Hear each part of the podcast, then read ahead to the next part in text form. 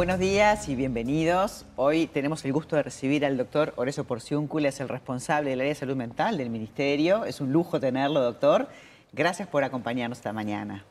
Bueno, el gusto es mío, un placer compartir con este espacio este, estas notas que tienen que ver con cosas tan complejas como la salud mental de las personas. Eh, hemos hablado de, la nueva ley, ya no tan nueva, ¿no? Pero la ley, la 19.529, cómo ha humanizado toda esta área y, sí, se, siguen, haciendo cosas. Pero hoy nos gustaba hablar de la situación eh, del suicidio en nuestro país, que obviamente la pandemia no, no ha ayudado para nada. Este, y bueno, y poder hablar de este tema es un tema durísimo, ¿no?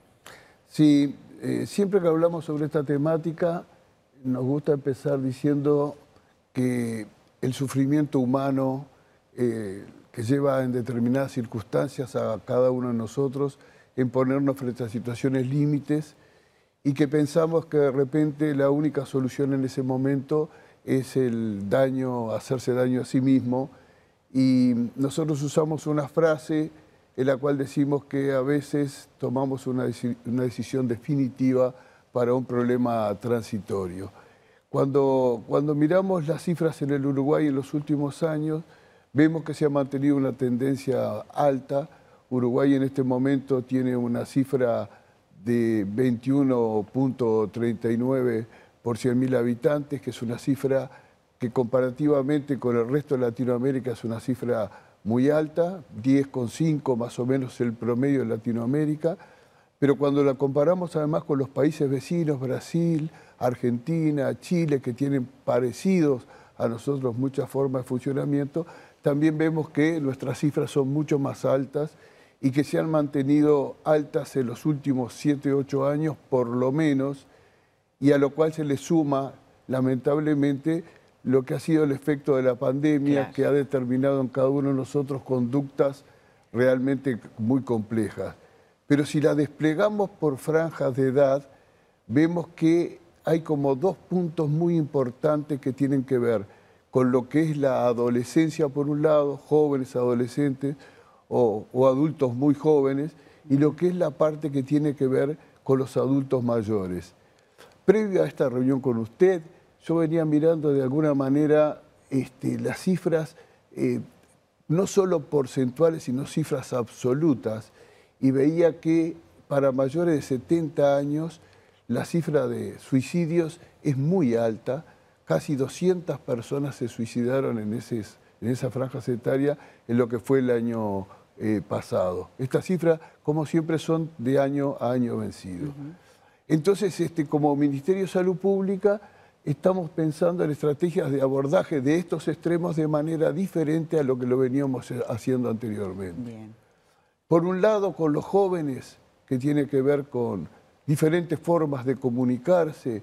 Eh, allí hay dos grupos de trabajo muy intensos y muy importantes. Uno que tiene que ver con el INJU, el Instituto Nacional de la Juventud, del MIDES, y por otro lado, lo que es el programa de adolescencia y juventud del Ministerio de Salud Pública, tratando que los propios chicos encuentren la forma de hablar de estas cosas. El adulto mayor se siente solo e incomunicado. Son mucho más hombres que mujeres los que se quitan la vida. Estamos hablando de una proporción de 8 a 2. La, la cifra exacta son 8, 8 hombres y 2 mujeres, 4 a 1. Y son hombres mayores, en este caso de lo que estoy hablando. Hombres que han quedado solos. Eh, decía un, un autor americano que la pobreza, pero la pobreza comunicacional, el sentirse que, bueno, en el trabajo uno tiene las vicisitudes de la vida cotidiana, pero tiene el contacto permanente con otras personas, para bien o para mal, pero estamos en contacto todo el tiempo. Pero me jubilé, me quedé en mi casa por razones de salud y lo he visto en estos últimos días hasta en la consulta, este, mi esposa se deterioró o, o no está más conmigo por diferentes circunstancias y entonces este, esa sensación de, soledad abrumadora. Profunda, ¿no? Profunda, este, donde siento que ya no tengo un lugar, este, a veces acompañada de dos factores que son fundamentales. La presencia del dolor físico ¿no? Que, que, y a veces los trastornos cognitivos, la memoria, la atención, que eso también me va dejando situación de vulnerabilidad. Toda esa gente que está muy sola, no tiene con quién conversar, va a charlar con el doctor de sus nanas, pero no de sus problemas emocionales y esa gran soledad profunda de que a veces, este, bueno, lo lleva a tomar decisiones drásticas. Esto es, eh, no es un tema netamente biológico y mental, es como un cúmulo de muchas cosas y cuando uno no pertenece a una sociedad, uno se siente ya que no, que no suma, es un momento muy triste y de, mucha angustia y soledad, ¿no? Sé que es importante conversarlo. Me encanta el abordaje, así que felicitaciones por la labor.